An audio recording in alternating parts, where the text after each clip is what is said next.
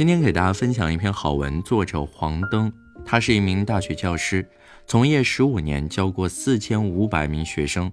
在所普通的二本院校里，见证了无数中国最为多数的普通年轻人二本学生的个体命运。大城市求学的背后，是一个无法摆脱的村庄。虽然我也是二本学校毕业，但我必须得承认，因为代际的差异，真正进入大学任教之前，我对即将面临的学生群体也抱有一些偏见。我是湖南人，广东在我心中是一个比家乡富裕很多的地方。在走向讲台之前，我一直认为广东的孩子大多衣食无忧，直到2006年5月23号的一次公共课，这个印象才得以改变。当天，我给计科系的学生上大学语文。因为刮台风，我让学生以风为题写一个作文。一名叫邓化珍的女孩很快就交了作业。从她的叙述中，我可以看到一个家庭的真相：出生多子女家庭，母亲每月的收入不足一千。来自农村的她，甚至不知道第二天的生活费在哪里。她用最简单的语言坦诚了自己的困惑，却对我造成了极大的冲击。我从来没有意识到，那些比我小十几岁的学生，居然还有人正在承受和我同龄阶段同龄人一样的困境。贫穷这个词语，我以为早已经远离了日常生活，却没想到身边的孩子正深陷其中。后来我了解到，尽管我的学生大部分来自广东，但有些人真的面临和邓化珍同样的困境。他们可能来自粤北、粤西的偏远乡村，也可能来自一些更加贫穷、混乱的小镇。在走向讲台之前，我还一直以为我的学生之所以只能考一所二本大学，一定是因为不够勤奋。直到2010年下半年，我在肇庆校区上课，来自甘肃的刘婉丽和我讲述了她的成长经历。他是一个西北长大的孩子，从初中开始，每天都要坚持十几个小时的高强度学习，尤其到了高中阶段，更是夜以继日，不管不顾，哪怕身体出了不少问题，都会咬紧牙关坚持学习。只有这样，他才能考得上我任教的学校。所谓的衡水模式，其实一直是不少乡村孩子自主习得的有效法宝。类似的经历，我也在其他孩子那儿听过。有一位学生叫陈雪，来自潮州。他告诉我，念高中时，为了多一点时间学习，洗完澡连吹头发的几分钟都舍不得耽误，总是一头湿漉漉的跑向教室。另一位学生罗义鹏来自眉县，他在课堂上直接拿出了早已见底的万金油，告知自己的高中生活就是依赖这种外在的刺激才得以顺利度过。我后来还注意到，我的学生确实很多来自于一些普通的家庭。就算考上二本这样的学校，他们背后的家庭也已拼尽全力。也正因为父母竭尽全力的付出，他们面对乡村的封闭和亲人不切实际的期望，常常会陷入无法言说的尴尬。来自豫南的袁浩，每次放假回家，总是被村里人追问毕业能分配到哪里。他们根本就不知道，现在的大学生都自主择业。来自台山罗超的妈妈以为自己的儿子大学毕业后就能在广州工作、买房、顺利安家。她从来都不知道就业的形势有多严峻，对于广州的房价也没有直接的感知。她对大学的印象始终停留在自己年轻时候的八十年代。两个孩子跟我说起这些，都只能苦笑摇头。他们虽然因为求学来到城市，但背后却依然背负着一个无法摆脱的村庄。无形绳索牵住的九零后，这些和学生相处的普通片段，极大瓦解了我的偏见，也让我看到了二本学生这个群体的底色。首先，从精神状态而言，我觉得这些学生他们的青春少了一份张扬和放肆，多了一份规训过后的沉默和乖巧。作为网络原住民的一代，我感觉他们的生命被更多的概念、符号和过量的信息所架空。与真实的世界呈现出越来越多的隔膜。我的学生从来没有因为观念的不同和我发生过任何争吵，也不会因为过多追求今天年轻人的现状和时代之间到底有什么样的关联。讲台下的孩子一届比一届安静，班上的男生很少去追求身边的女孩，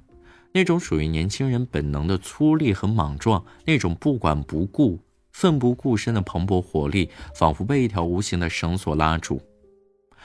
但也许是多年应试教育的惯性，他们经过无数次紧张的课堂、数不清的题海战术以及千百次的考试后，虽然在标准答案的召唤中，从庞大的考生队伍中艰难突围，但这种过度的透支早已悄然磨损了他们的青春锐气。面对海量的应聘信息，用人单位为了节约选人成本，学历成为最重要的标准。对名校的看重达到了前所未有的程度，这客观上加剧了学历歧视的形成和应试教育的提前。这种现象又反过来作用于高校的选择，在一种貌似热闹、合理、自由竞争的氛围中，高校不自觉地陷入对排名的痴迷，高端、顶端、一流、双一流、超一流、世界一流等等词汇成为明确的办学目标。对老师的评价标准不再看重他们的教学热情、培养学生的能力、是否愿意在学生身上付出等等看不见的素质，而是注重他们的论文课题的炮制能力是否具有光鲜的头衔，成为衡量教师价值的终极标尺。在这种环境下，受制于学校资源的限制，越来越多的二本学生深陷学校的排名焦虑和学历泛滥的恶性竞争中。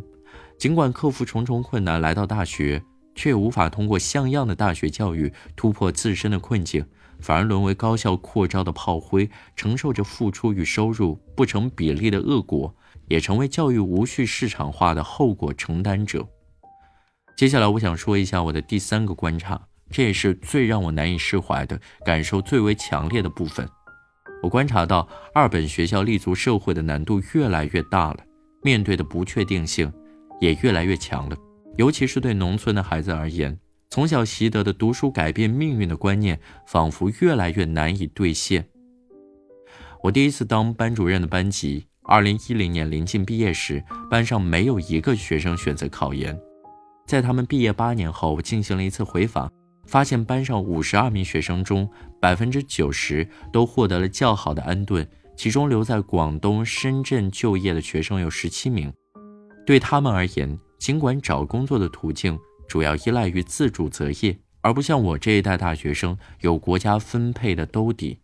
但十一年前的二本文凭，在经济上行、就业机会多、房价还相对稳定的时候，还是充分显示了念大学的好处，其性价比比我一九九五年大学毕业的班上同学并没有太大差异。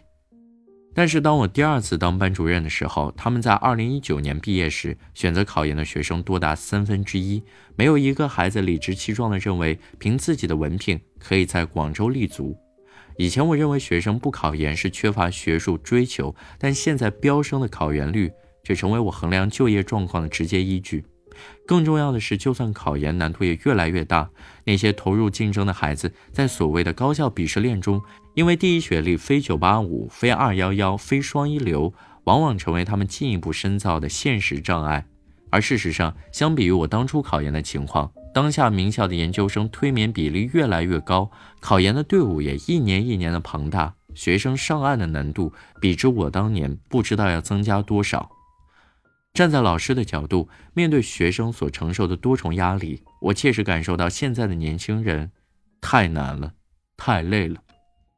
换言之，就业、考研、买房、结婚这些对我而言极为重要的人生转折，到学生这儿就悄然被就业机会的稀缺、低学历的限制、飙升的房价、结婚的难度所替代。任何一个看似平常的环节，都需要那些年轻人。承担难以想象的压力。中国每年三百万在校大学生，超过两千五百万都在二本、三本及专科院校，他们事实上构成了中国高等教育的主体，承载了最为庞大的年轻群体。毫不夸张，文凭的稀释和教学资源匮乏的后果，主要由二本及以下院校，还有他们所承担的庞大群体来承担。事实的真相是，这些被忽略的普通高校所容纳的年轻人，因为和中国大地的紧密联系，加上数量特别庞大，事实上构成了中国社会的中间。就业形势好的时候，他们往往会留在本省本地，甚至回到家乡的基层，成为地方发展的生力军；就业形势低迷时，他们往往成为市场化自主择业的情况下最为迷惑和挣扎的一群人。大学生农民工化。重复父辈的路径，正在成为一些年轻人所面临的现实。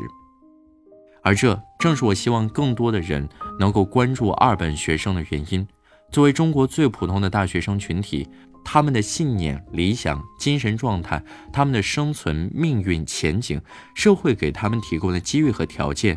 以及他们实现人生愿望的可能性，是中国最基本的底色，也是决定中国命运的关键。